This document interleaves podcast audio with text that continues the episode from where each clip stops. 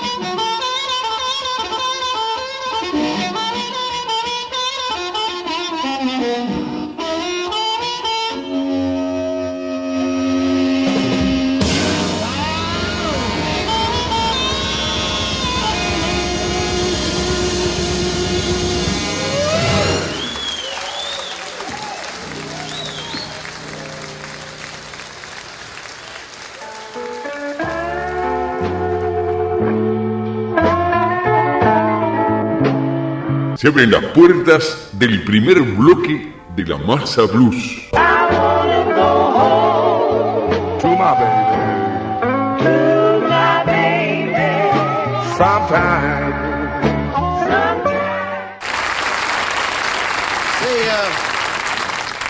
Profesor A. Saludos amigos, bienvenidos a un nuevo capítulo de La Masa Blues Cosa de Negros que hoy comienza con The Paul Butterfield Blues Band una banda de Chicago, la primera banda blanca de blues tradicional y la primera banda integrada de los Estados Unidos eh, a nivel eh, masivo dentro del blues de Chicago, ¿verdad?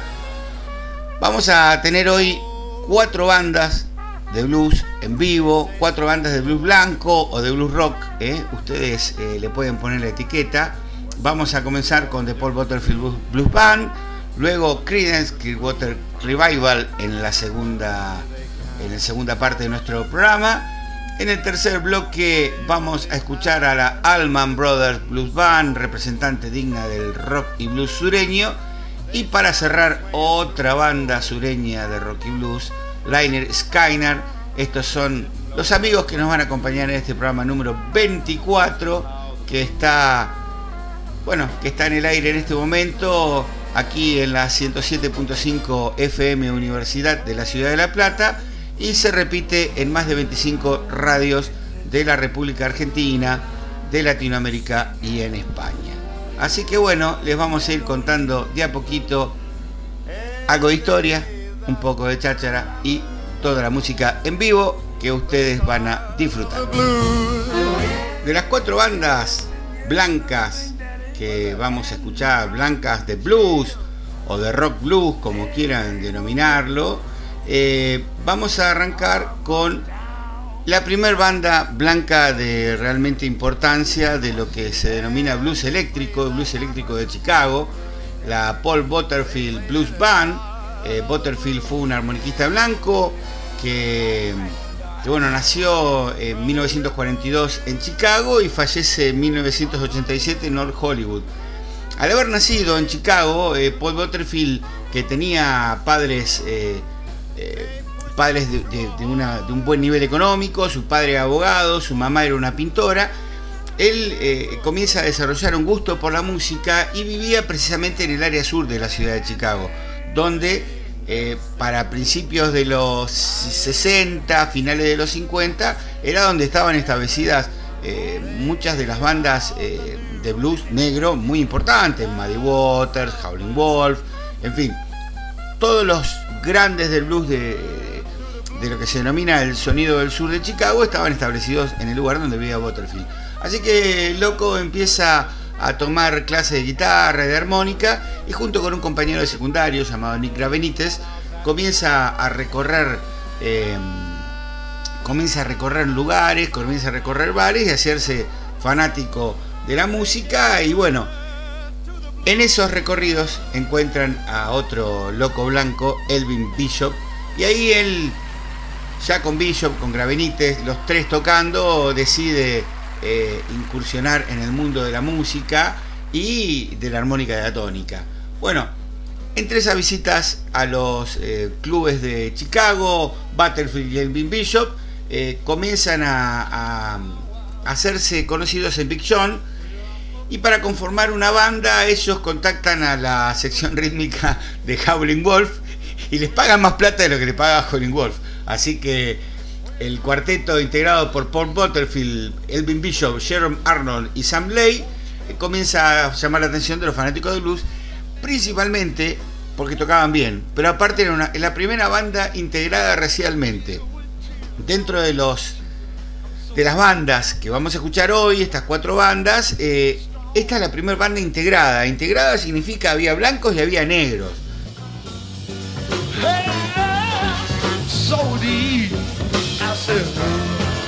won't you help. Got that love sick, got that love sick. Yeah, what? See the witch doctor. Ask him what's wrong with me. She gave me soup for my head, and old bone for my eye, my nerves.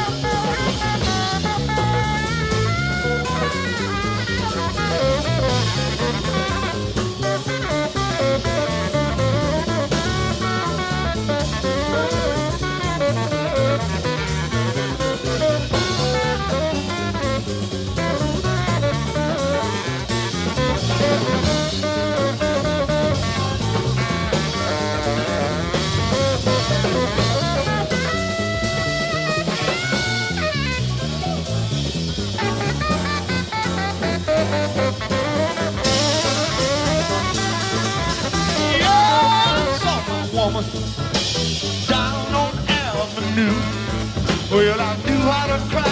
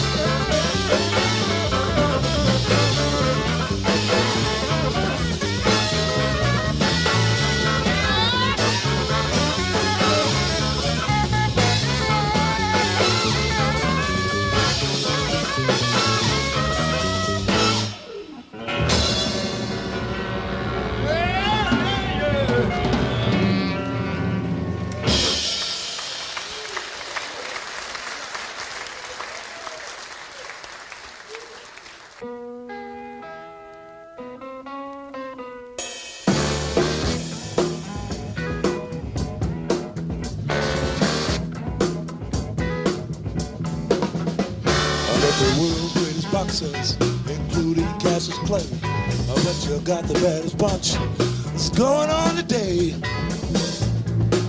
Should have been a boxer, baby. I do believe in Mr. Oh, yeah.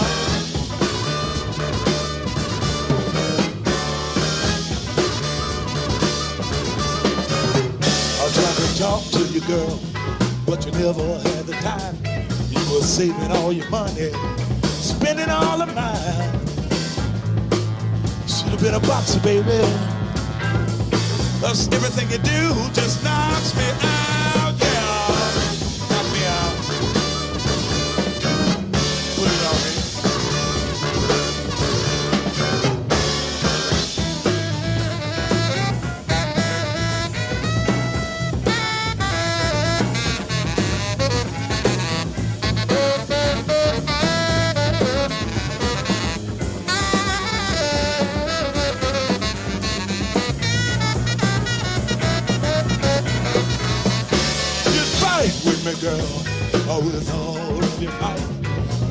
But you'd make everything. Should have been a boxer, baby. Cause with me, you every round, yeah.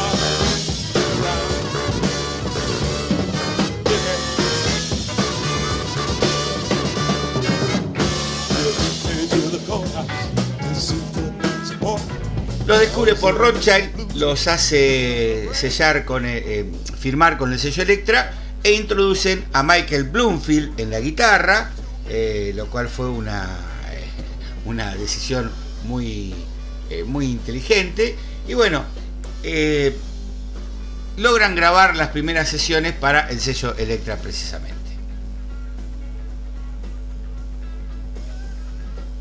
Durante la grabación de las sesiones del sello Electra, Butterfield y Bloomfield, que tenían bueno, eh, encontrados eh, eh, problemas musicales entre ellos, hacen que, que, bueno, Bloomfield se aleje y poco tiempo después introduzcan al tecladista Mark Naftalin.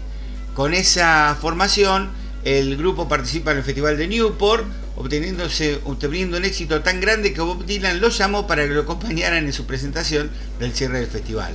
Fue en ese momento en el que Dylan comenzó a sentar las bases para desarrollar el folk rock eléctrico. Para 1965, The Paul Butterfield Blues Band presenta su álbum debut en un momento en el cual el único blues blanco que se escuchaba era hecho por británicos, precisamente. A esto, eh, bueno, esta parte ya, ya la hemos contado varias veces. Son los británicos los que descubren el blues eléctrico en Londres, en parte también por un show que hace eh, Waters junto a Otis Spann y algunos músicos británicos, y eso hace que eh, el blues inglés se transforme en el rock, llegue a los Estados Unidos y los estadounidenses le empiecen a dar un poco de bolilla, principalmente porque lo escuchaban de eh, adolescentes blancos, ¿no? Eh, había un, un, asunto que le gustaba la música, pero había un asunto racial y comercial bastante complicado en el medio.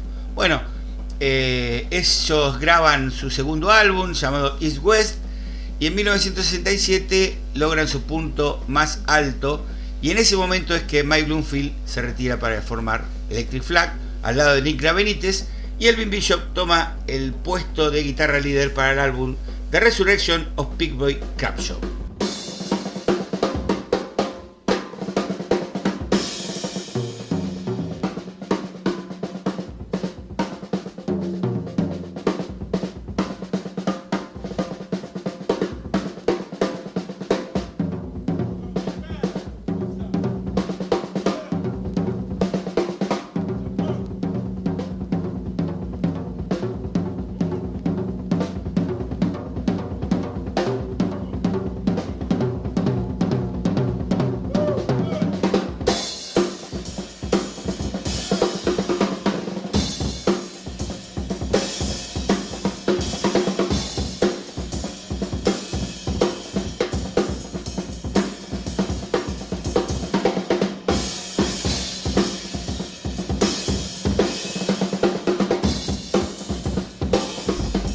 Fue el álbum The Resurrection of Big Boy Crab Show, el álbum que cerró los años de gloria para el Paul Brotherfield Blues Band.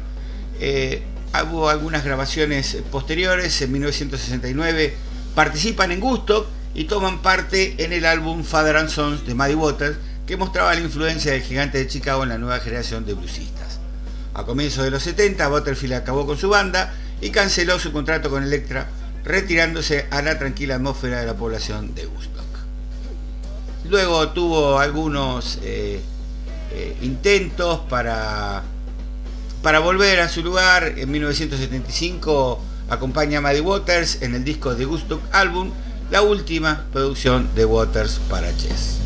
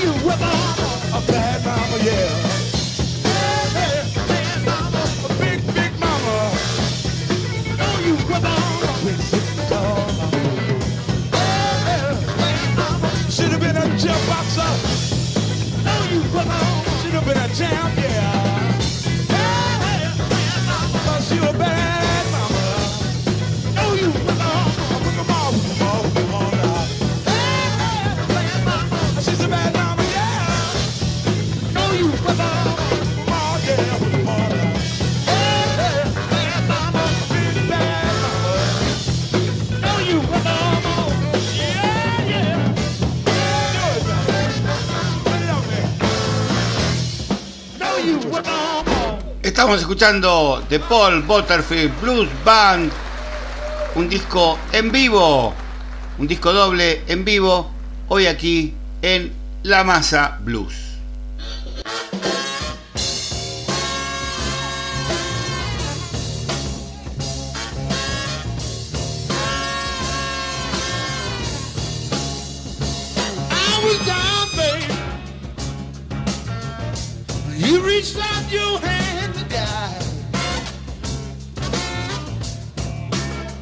Oh, now that I feel so strong, it looks so deep inside.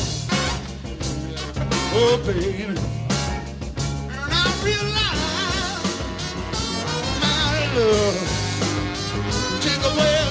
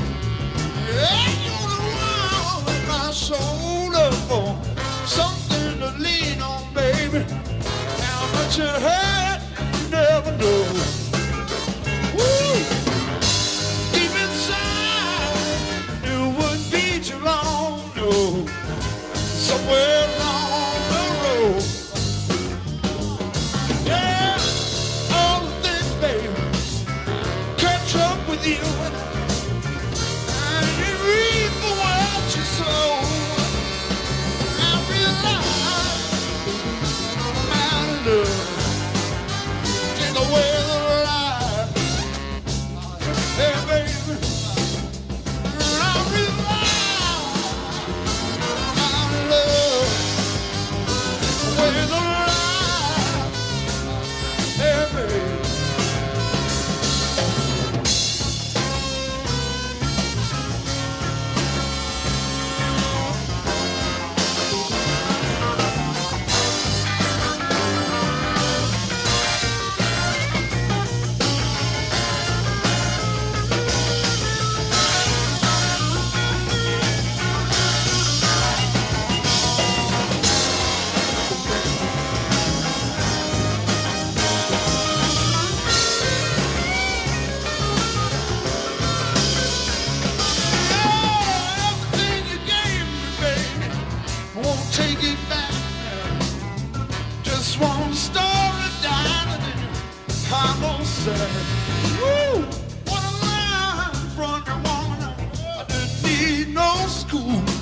bloodless.